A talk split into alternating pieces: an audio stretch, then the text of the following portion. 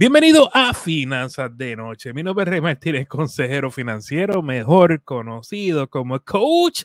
Señores, Finanzas de Noche trae a ustedes por Matres Aule en Yabucoa. Duerme bien, vive mejor. Excelente calidad y precio cómodo. Hacen entrega en todo Puerto Rico y para más información, llamar al 787-893-4015. 787-966-7186. Horario lunes a sábado de 8 a 5. Señores, buenas noches. Hoy es jueves. Ay, ya, qué rico, ya se está acabando la semana. Vamos para el fin de semana y este fin de semana en Puerto Rico no va a llover, lo que significa que podemos disfrutar del fin de semana y eso es bueno porque el fin de semana pasado nos quedamos todos en casita, los que estamos en Puerto Rico, ¿verdad? Así que, señores, en la noche de hoy tenemos un programa como siempre súper bueno. Estamos hablando acerca de cómo alcanzar la independencia financiera. Y les pido a ustedes que están viendo el programa, por favor, comparte el programa, dale like y compártelo, porque esa es la forma en que las personas se enteran que nosotros estamos en las redes sociales y estamos hablando de dinero de una forma bien tranquila y sencilla para que todo el mundo participe. Dice Anderson, volví, dice Samuel. Saludos de Jacksonville, Florida. Gente, como también le comenté ayer, eh, ¿verdad? Todo en la vida tiene un principio y un final. So, los chicos, los amigos de Matres Aulen Yabucoa están haciendo lo que se conoce como un rebranding, o sea que están cambiando de, de, estructura y, quieren, van a hacer otras cosas. Van a seguir apoyando a Finanzas Correy en otro aspecto de, de las cosas que estoy haciendo, pero ya Finanzas de Noche se me va a quedar sin auspiciador. Eso es a menos que alguien le interese auspiciar finanzas de noche. Para que sepan, estamos llegando alrededor en la página de Facebook, alrededor de 250 mil personas por mes. Así que si a ti te interesa auspiciar el espacio de finanzas de noche, pues bien sencillo, simplemente escríbeme un mensaje, un correo electrónico a finanzacorrey.gmail.com y da a conocer tu negocio por estas redes. Dice Sarito, saludos. bueno, hoy como estaba diciendo, estamos hablando de cómo alcanzar la independencia financiera. Y cuando los jueves, usted sabe que los jueves traemos a María de Dinero en Spanglish. Saludos, María. Saludos, Rey, a la audiencia. María, cuéntanos, ¿dónde te consiguen? Porque la, vez pasada ni, ni, hablamos de... Caíste en la página de Cheo la otra vez. Me consiguen el podcast de Dinero en Spanglish. Está disponible en Apple, Spotify, iHeartRadio y Google. Y en las plataformas donde consiguen a Rey, me consiguen a mí como Dinero en Spanglish. Estamos en Threads, estamos en Facebook, estamos en TikTok y en Instagram y en YouTube. Uno se marea con tantas redes sociales, ¿verdad, María? Ay, uno se vuelve loco, pero hacemos lo mejor. Mientras el mensaje llegue, vamos una persona a la vez. Dice Marili, saludos de Indiana, eres el mejor. Gracias, Marili. Anderson, buena, buena. Bueno, gente, so, María, yo defino independencia financiera como cuando uno llega a ese momento en la vida que tú puedes tomar decisiones sin tensión, tú sabes, como que pues tienes dinero en la cuenta de banco, estás invirtiendo dinero, las deudas están bajo control, quizá lo que estás pagando una casa, sabes, como que no hay, el, el issue del dinero no está ahí. ¿Cómo, ¿Cómo tú lo defines? Para mí esa definición que tú diste es de estabilidad financiera. La definición de independencia financiera para mí es cuando el trabajo ya no es necesario. Tienes ingresos de alguna manera que generas pasivo o casi pasivo y no tienes que ir al trabajo, mirar los emails del trabajo, escuchar el jefe, las reuniones. Eso es independencia financiera para mí. Es que, fíjate, yo en cuanto a eso, a mí me gusta el trabajo, no me ah, molesta. de verdad, no. no, en serio, no me, no me, no me incomoda. O sea, por lo menos, eh, gracias a Dios he tenido trabajos que me apasionan, ¿verdad? Y, y pues como que no es, sí, uno tiene sus, días, no, no es que mi vida es perfecta y, y, y, tú sabes, ¿cómo se llaman los, los Care Bears? tú sabes. Pero, eh, pero te entiendo, sí, hay, hay, personas que definen eso como independencia financiera. Y eso es para que vean que todos nosotros tenemos una, una perspectiva diferente de lo que es independencia financiera. Yo creo, y creo justo que cada uno de nosotros que está viendo este live entienda que tú debes definir lo que significa independencia financiera para ti. ¿Verdad, María? Yo entiendo que sí, sí. Para mí, el, la meta final es trabajo opcional. Para otras personas puede ser, como tú dijiste, tener ahorros, tener inversiones, no deberle a nadie y dormir en paz. Sí, sí. Dice, ¿quién tenemos por aquí? Eh, Sarita es de Camuy, Puerto Rico. Y Julio, Julio está por ahí. Rey María, saludos. Saludos. Pero la pregunta, María, suena chévere eso te están hablando, pero ¿cómo lo logro? ¿Cómo yo logro alcanzar la independencia financiera? Mira, alcanzar la independencia financiera no es fácil. Es una montaña rusa casi, en el que tienes que establecer, y de la manera que yo lo tengo definido, ¿verdad? Es establecer qué tipo de vida tú quieres vivir cuando el trabajo se vuelva opcional y calcular cuánto dinero tú necesitas para esa vida. Eh, vamos, voy de atrás para adelante, voy de la meta final y ahora, ¿qué es lo que hay que hacer para alcanzar ese número? Ahorros y estrategias financieras en las que no estés pagando una deuda de 30% y no estés invirtiendo, ¿verdad? Tienes que encontrar un balance entre qué es lo que te va a traer esos ingresos para tu independencia financiera. Puede ser un negocio, puede ser rentas de bienes raíces, puede ser las ganancias de tus inversiones, cualquier manera que puedas hacer dinero para llegar a tu número. Sí, y, y esto lo hemos hablado anteriormente. Tengo mensajes por aquí que dicen, este, abrazo Rey, Dios te guarde, bendiciones María, amén. Eh, saludos de Peñuela. so, hemos hablado anteriormente de lo que en inglés se llama un bridge, ¿verdad? Eh, que tú vienes, estás trabajando tu 401k o tu cuenta de retiro típica, llámala cualquier nombre que tenga, TSP, IRA, lo que sea, y como que te preparaste para tu retiro, pero a la misma vez te estás preparando para retirarme ahora, independientemente me quiera quedar en la casa o quiera trabajar, lo que sea. Y con ese dinero poder vivir hasta esa época de, de, retiro. este, y, yo creo que eso, es una forma maravillosa. Incluso hay personas, María, que he escuchado, que lo que hace es que compran bienes raíces, compran casas para alquilar y también ese puente, eh, obtener los ingresos de ese puente. Tú sabes. Sí, hay diferentes estrategias, porque por ejemplo, en lo de las casas, si tú quieres vivir sin mortgage, cuando llegues a ese punto, tú haces el house hacking, ¿verdad? Compras un multifamily, vives en una unidad, los demás te pagan y quizás haces un profit de ese multifamily y de ahí tienes dinero para vivir y ya. Se acabaron las reuniones con el jefe, adiós trabajo. Pero en el bridge, por ejemplo, como yo lo estoy manejando en casa, es el cash y brokerage account. Nosotros en casa tenemos la meta del retiro a los 50 entonces ya tenemos bastante dinero y seguimos poniendo en las cuentas 401k. Por el nivel salarial que tenemos, no podemos hacer Roth IRA ni Traditional IRA. Estamos en Estados Unidos. Y entonces estamos mediéndole duro al brokerage account y a los bienes raíces para que ese sea nuestro puente. Pero mi plan financiero quizás no es el mismo que el tuyo. Quizás Rey, por ejemplo, vamos a decir que logra hacer ingresos pasivos a través de finanzas con Rey porque todo el mundo escucha lo que tiene que escuchar y logra generar todos los meses 10 mil dólares con productos digitales.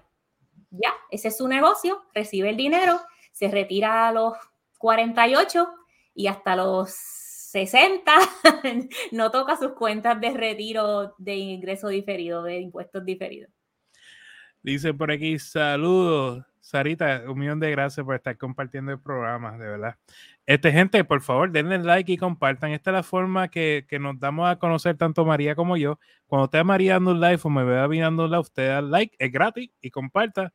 Esa es la forma que el algoritmo funciona. Dice interés compuesto a morir.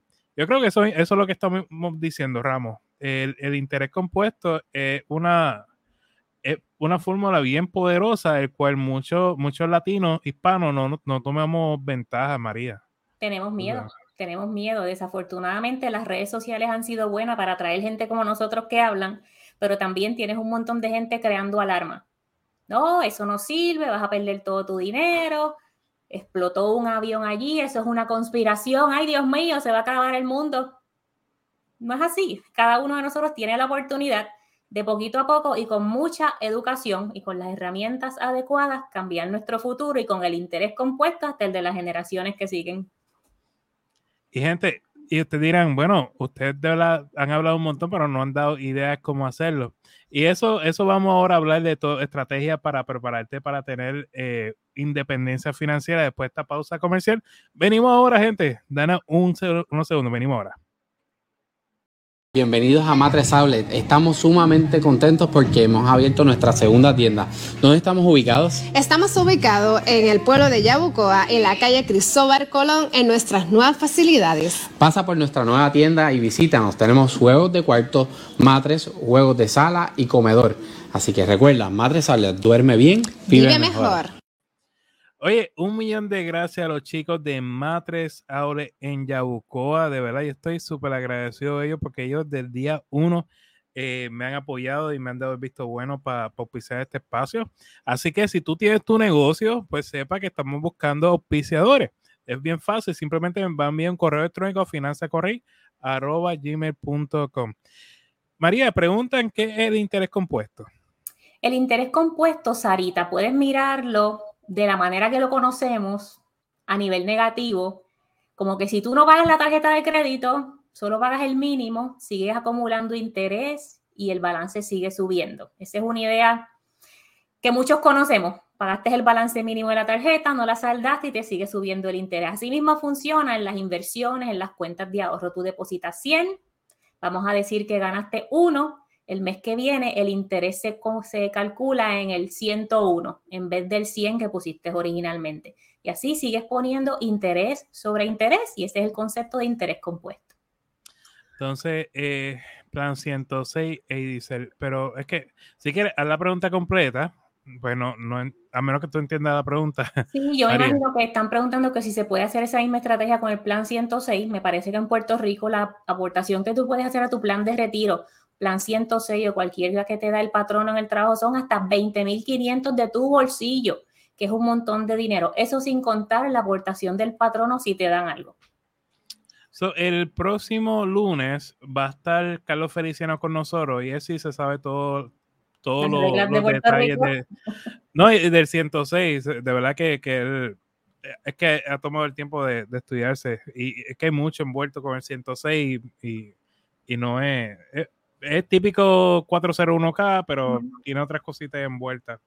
Ok, María. Hablemos del presupuesto. La, importancia del presupuesto de camino a preparar esa independencia financiera. Mira, el presupuesto es tu clave. De ahí tú vas a calcular tu número de independencia financiera. Así que, ¿cuánto tú piensas que vas a gastar en vivienda? ¿Cuánto tú piensas que vas a gastar en transportación? En salud, que se nos va tanto dinero, en comida, en entretenimiento, en los viajecitos, todo eso lo vas a incluir en tu presupuesto. Es importante también saber que cuando llegamos al retiro o esperamos llegar al retiro, no tener que darle un bajón a nuestra calidad de vida, porque de qué vale yo retirarme para estar en casa, bueno, a mí me gusta estar en casa, pero hay días que te dan ganas de tomarte un avioncito, irte a otro sitio, o tomar el carro y darte un road trip. Entonces, todo eso tienes que calcularlo en tu presupuesto, pero no solamente es el presupuesto del futuro, sino vas a hacer un presupuesto hoy para manejar tus finanzas hoy y utilizar tu dinero de manera inteligente para que puedas alcanzar tu número de independencia financiera.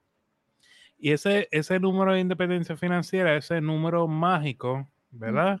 Que tú necesitas para ya decir, me puedo, me puedo retirar, o, o tú tienes otra definición. Sí, el número de la manera que lo calculas, si estás contando con ingresos solamente de la bolsa de valores, es tu presupuesto del retiro, súper estimado, porque no sabemos entre la inflación y 20 cosas más que va a ocurrir, y lo multiplicas por 25. Y ese, ese número va a ser tu número de independencia financiera. Lo que estamos asumiendo con eso es que todos los años de ese número de independencia financiera vas a sacar el 4% de tus cuentas de inversiones para vivir durante tus años de retiro. Sí, eh, eh, ese número hay que tener, yo creo que todo el mundo debe tener ese número. Si no, ya siéntate con María siéntate conmigo, porque nosotros sí te, podemos ayudar a, calcularlo y decirte, mira, este debe ser tu número de meta financiera en base a lo que usted nos dice a nosotros, porque cada número es distinto. Yo digo, eh, y esto lo, escuché de, de Hogan, el, retiro no es una edad, es un número, tú sabes. Y, y, es, y me, me, chocó porque le encontré tanta lógica. Es verdad, el retiro es una, es un número, no es una edad. Cuando tú tengas cierta cantidad de dinero y digas, pues ya, me quiero quedar en casa, quiero hacer lo que yo quiera, pues lo hiciste. Entonces, las carreras, María, en este camino hacia la independencia financiera, ¿cuánto tú crees que afectan? Porque yo, uno puede coger una carrera que no te gusta, pero paga bien, o escoger una carrera que te gusta y te paga poco, pero no te ayuda para lograr esa independencia financiera. ¿Me, entiendes, juego palabras? Te entiendo. Entonces, ¿valdrá la pena uno, uno sacrificarse en un trabajo para lograr conseguir esa, ese número? Mira, Rey, um, ya establecimos que a mí no me gusta trabajar. Yo trabajo por, para mantener mi estilo de vida. Yo no estoy hablando de tu caso, Mariano, es simplemente overall. No, mira, eh, yo creo que hay que darle un poquito para atrás ese pensamiento. ¿Por qué estamos eligiendo esa carrera? Es porque la familia nos empuja, porque muchas veces, muchas veces salimos jóvenes a estudiar y vemos el vecino que tiene chavo y nos tiramos de pecho y eso es lo que vamos a estudiar o a trabajar. Tú tomas la decisión que más te parezca, pero también entiendes que a veces la carrera no determina tu ah, éxito financiero. Y hay mucha gente que no tiene ni carrera y tienen varios trabajitos por ahí, pero aquí lo más importante para alcanzar tu independencia financiera es que gastes menos de lo que generas en ingresos. ¿Ok? Nosotros éramos una familia que ambos con 100 mil dólares en salario más, hace cuatro años nos los gastábamos todo. Gracias a Dios y a que algo me hizo clic, hicimos un cambio y ahora estamos otra vez en rienda a nuestro retiro a los 50. Pero nos pasaba a nosotros que no sabíamos manejar 200 mil al año, le pasa a cualquiera con un salario de 20 mil, 30 mil, 40 mil, 50 mil. Sí, sí pasa. Hay gente, es más, hay gente que con 20 mil dólares se administra mucho mejor, mejor que la persona que de 300 mil dólares al año. Eso, eso es bien común. Y el que es trabajador trabaja, Rey. El que es trabajador trabaja, el que es vago no, no da pie con bola en ninguna profesión. Así que. Tengo tantas historias sobre eso. Ah, pero nada, cuento para otro día, lo hablamos en privado. Este, Vanessa de Calle, Puerto Rico, dice: Hola, hola, Vanessa. Qué bueno. Vanessa, tú estás perdida. Estoy velando. Entonces, ¿y los seguros, María? Vamos a hablar de seguro un momento y cómo esto afecta hacia, hacia la planificación financiera. Porque hay un montón de seguros, ¿verdad? Eh, y, y, hemos tocado aquí antes lo que son los seguros de vida y vamos, quizás vamos a pararlo aquí un momento en, los seguros de vida. ¿Cómo el seguro de vida, cómo te, ayuda a prepararte para independencia financiera? Mire, seguro de vida, yo siempre recomiendo término, porque entonces tú vas a establecer desde mis 30 años hasta los 50 en mi periodo de acumulación y después cuando yo cumpla 50, mi póliza término vence, no necesito más seguro. Olvídense de TikTok, de la gente que te está vendiendo un IUL, un Universal, una cosa de esa. Hablen con Carlos y él les cuenta las historias de la vida real y volvemos acá.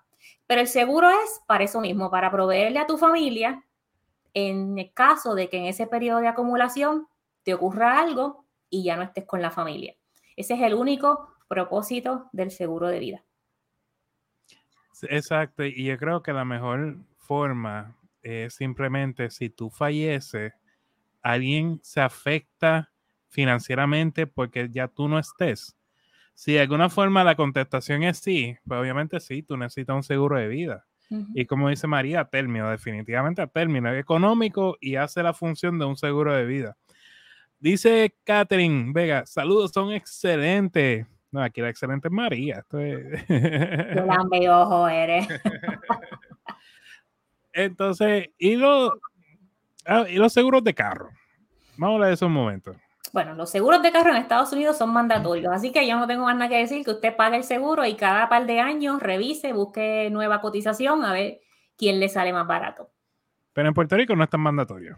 ¿verdad? en Puerto Rico eh, eh, tiene un seguro obligatorio, que sí, ese es mandatorio. Pero entonces, últimamente se está robando mucho auto en Puerto Rico y me estoy encontrando esto a menudo, María. Eh, me dice, Rey, me robaron el, auto. Sí. ¿Y tienen seguro? No. o sea, lo que tengo es seguro obligatorio. Entonces, ahí se ven que tienen que estar, ¿verdad? Otro préstamo de auto o tienen que, ¿sabes? Como que... Dan para atrás, tres pasos para atrás con eso. son cosas, ¿verdad?, que uno debe tener en vista. ¿Y, y los seguros de cáncer, María? ¿Qué tú opinas sobre eso? Mira, eh, vamos a quedarnos con el seguro a término de muerte. Yo, realmente, si tú tienes seguro médico y tú tienes un seguro de vida, estás bien. ¿Ok?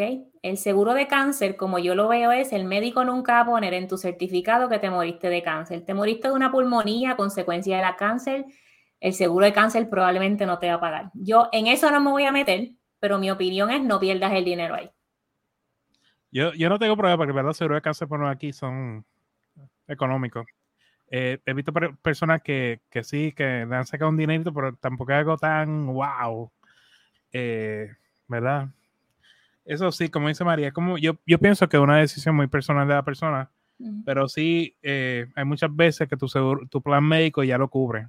Es cuestión de estudiar bien el, plan médico. Y yo pienso también, Rey, antes que sigamos, que mientras más simple es tu plan financiero, mejor cuando tú empiezas a darle de tu cheque un montón de dinero a diferentes cosas en vez de hacer tu base, tu seguro de vida a término, tienes tu base de ahorros, tienes tu plan para salir de deudas que solo te dan dolor de cabeza, tienes tu plan para invertir, ¿qué más necesitas? ¿Disfrutarte el resto del dinero o ahorrar más o invertir más? Sí, dice Catherine, a ver, Necesito orientación sobre el plan de jubilación. Me percaté que cobran más en cargo de lo que acumulo. Sé que tengo que llamar porque no entiendo. Eso me suena que es un seguro de vida, cash value. Este, que te están cobrando más de lo que acumula. Ahí está la palabra mágica. Catherine. a través del trabajo, a lo mejor eligió un fondo que tiene un expense ratio súper alto y es bien moderado, porque este año tu fondo tiene que haber crecido 15% más year to date. Este año, gente, la bolsa de valores, bueno, fondo índice está siendo espectacular. O sea, es una cosa que hace como dos años, María, yo no veo que, que está tan alto. Sí, pero aprovechamos y metimos billete ahí en los pasados dos años, así que ya. Sí, ya hora, ¿verdad? Como que, ay, Dios mío, ya hora que esto suba. Este, para que entiendan, eh, cuando creo que la tiene yo vi 17%, María, pero no estoy seguro de ese número. sí, es depende de cómo tengas tu plan. Yo les voy a exhortar a todo el mundo que esté escuchando, que esté viendo, que tú entres a tu plan de retiro, plan 106, 401k, 403, 457 y busques el year to date, las ganancias del año hasta ahora, 15% más tienes que tener ahí. Sí. Eh, dice Catherine, lo pago por mi cuenta, no es por trabajo. Catherine, eso, eso es un seguro de vida casual. Es que me suena, estás tocando unas palabritas ahí que, que me están. Tengo toda la alarma aquí. Ting, ting, ting, ting. ¿En qué país vive Catherine? ¿Vive en Estados Unidos, Puerto Rico o otro sitio? Eh, ¿Se lo compró alguien de TikTok? Ay, Dios mío, Dios quiera que no. Quisiera invertir en la bolsa, pero no sé nada de eso. Pues el próximo lunes, eh, Sarita, vamos a tener con nosotros un asesor financiero, se llama Carlos Feliciano y, con mucho gusto vamos a tocar esos temas. Este, Catherine dice de Puerto Rico. Sí, ya, eso.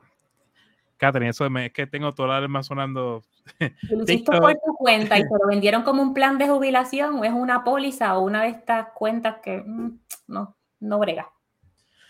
Sí, tienen que tener porque es que estamos confundiendo lo que son seguros. Por eso, por eso es que quise traer este tema, para que vean que dentro de su plan financiero, y quise traerlo con María, dentro de su plan financiero hay muchas cosas que hay que pensar y que entiendan que lo seguro es diferente a las inversiones, por lo menos esa es mi opinión. Cuando hablamos de seguro es proteger tu dinero. Entonces, a mí me preocupa cuando yo escucho a un agente de seguro eh, decir que esta es la forma de tú crecer tu dinero y después están garantizando. Cuando nadie puede decir en este mundo de finanzas que algo es garantizado, María. O sea, es como que... Lo peor es que la compañía de seguro se puede ir a quiebra y perdiste los chavos, pero... ah, es otra cosa porque estás poniendo tu dinero dentro de la aseguradora, tú sabes. Y pues, tú sabes. Y los ahorros, María, dentro de esa independencia financiera. Los ahorros son súper importantes. Mientras tú estás en el proceso de acumulación, te estamos recomendando un fondo de paz mental, un fondo de emergencia de tres a seis meses. Pero cuando tú te acerques a tu fecha del retiro, tienes que acumular un poquito más. ¿Y por qué, María?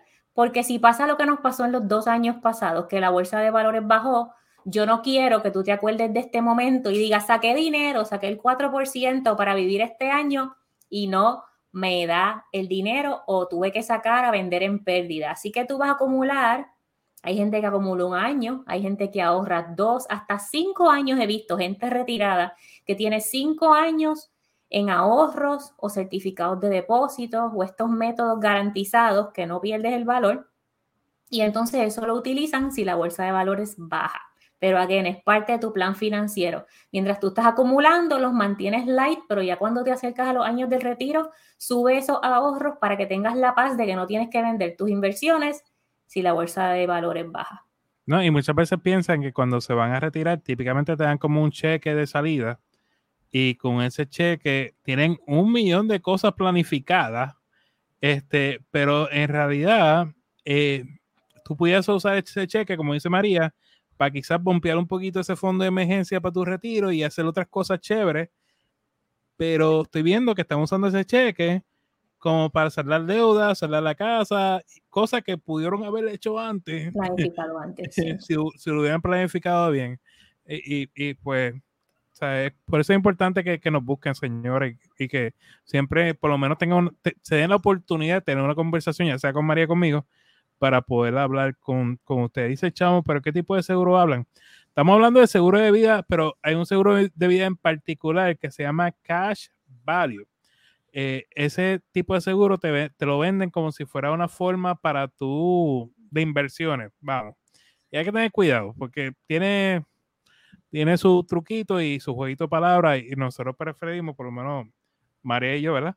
El seguro de vida término. Sí, esos seguros de vida, para que quede claro, nosotros de um, cash value, IUL, de esas cosas, no los recomendamos. No. Dice Kevin Reyes, saludos Rey, disculpa, casi no entró, estoy de training en Atlanta. No, muchachos, usted, usted es bombero, mira, usted coja todos los trainings que usted necesita para salvar nuestras vidas, usted dale para allá que, después me escucha grabado, usted tranquilo ahí. Un abrazo y te éxito de live como siempre. Eh, eso tiene un porcentaje. ¿Cómo así? Hay, veces, no sé si esta es la pregunta, hay veces que te, te presentan los seguros de vía cash value con un porcentaje, ellos usan mucho la palabra garantizado y eso es lo que a mí me preocupa, porque en este mundo de finanzas no hay tal cosa como algo garantizado. Uno puede especular, uno puede proyectar, uno puede asumir, pero garantizado. Ah, sí, la matemática y los contratos de esos productos financieros es que te garantizan cierta cantidad de por ciento, pero ellos se quedan con un montón de gastos administrativos, de manejo. Si la quieres cancelar antes, se quedan con tu dinero, depende cuánto tiempo estés ahí, o solo te dan lo que tú aportaste, no te dan las supuestas ganancias que te iban a dar. Así que lo mejor que puedes hacer, recomendación es un seguro a término e inviertes el resto por tu cuenta. Si no dejas el dinero en manos de la aseguradora, tú mismo, tú misma tienes el poder de tus inversiones y de tu seguro. Seguro a término y las cuentas de inversiones por tu cuenta. Nada de dejar las inversiones a través de una aseguradora. Y, invertir no, no, es tan difícil, la verdad. Invertir dinero no, no es complicado. Este, obviamente sí hay un proceso, un proceso educativo por eso yo soy uno que siempre digo, busquen un asesor financiero para que vayan a la segura. Y después, si te sientes cómodo, pues mira, sigue haciéndolo por tu cuenta. Eh, ¿Te acuerdas que hablamos de American Express? Sí, cuando estaba Feli, estuvimos hablando de eso, chavo. ¿Cuál es la mejor forma de ahorrar con certificado en certificado Pentagono Bank con un interés al 4.57 por ahí? ¿Es buena idea o hay alguna eh, certificado de depósito? Eh? Gracias de antemano. No sé si hoy es el día de esa pregunta. Ella está preguntando, es que hay una oferta y no, no vamos ni a apoyar ni a, ni a tirarle. no quiero problema con los bancos de aquí. Este, hay una oferta de un certificado de depósito eh, que está en un 4, 5, 6% a unos años. Eh, quizá podemos hablar de los certificados de depósito, pero no de esta oferta en particular. Yo tengo un love-hate con los certificados de depósito si yo estoy cerca de la edad del retiro, yo puedo hacer una escalera de certificados de depósito. Pero hoy día, al menos que tú quieras ese dinero ahí garantizado con un propósito en general o un, propósito en particular, para mí mi dinero rinde mejor en la bolsa de valores que en un certificado de depósito. Ahora, si tú quieres poner ahí ese dinero porque te vas a comprar un carro, una casa, para algo que vas a hacer en 15, 18 meses próximamente, lo puedes poner ahí Pero si es dinero que tú quieres que crezca exponencialmente, el certificado de depósito probablemente no es la mejor opción. Es puede ser parte de tu plan financiero, pero no la opción número uno. Yo, yo concuerdo con, estoy de acuerdo con María, eh, pero quizás te diría, busca un High Yield Savings Account. Busca el programa ayer, estuvimos hablando de buenos bancos, estuvimos con Feri hablando de buenos bancos eh, que, de, que ofrecen este tipo de cuentas.